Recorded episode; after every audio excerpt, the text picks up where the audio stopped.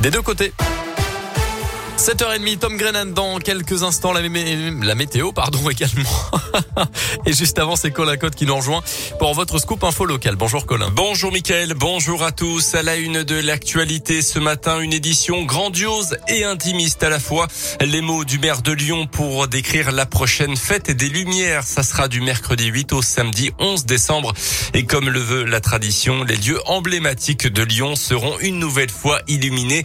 Les élus lyonnais promettent une une fête plus inclusive aussi bien pour les petits que pour les personnes âgées, a rappelé le maire de Lyon, Grégory Doucet. Une édition, on va dire, très diverse, très variée, mais toujours avec cette idée que la fête des Lumières est un rendez-vous magique, féerique, un rendez-vous aussi euh, pour toutes et pour tous. C'est une édition grandiose, 31 œuvres, une fête à hauteur d'enfant, donc avec vraiment un espace qui leur est dédié. Une fête aussi plus inclusive, plus solidaire, parce qu'on va, avec notre dispositif pour les EHPAD, permettre à des publics empêchés d'accéder quand même à la fête des Lumières. Ce sont sur toute la France 200 euh, établissements de soins qui pourront euh, bénéficier bénéficier euh, d'un accès à la fête des Lumières avec euh, ces masques de réalité virtuelle qu'on utilisera.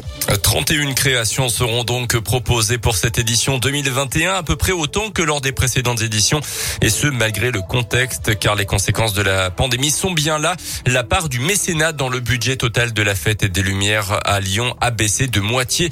Retrouvez toutes les informations et le programme de cette fête des Lumières sur notre site internet radioscoop.com. Dans là, une sortie de route qui aurait pu bien mal se terminer hier pour une conductrice de l'un. Elle a perdu le contrôle de son véhicule sur une départementale entre Pont-de-Vaux et Fleurville, euh, percutant des arbres sur le bas-côté qui les ont empêchés de basculer dans le canal de la Ressouze en contrebas. La conductrice a été extraite de son véhicule avant d'être transportée à l'hôpital de Mâcon. Elle était finalement légèrement blessée selon le progrès. Dans l'actu également, ce matin, Thomas Pesquet de retour de l'espace après une mission de six mois dans la, dans la station spatiale internationale.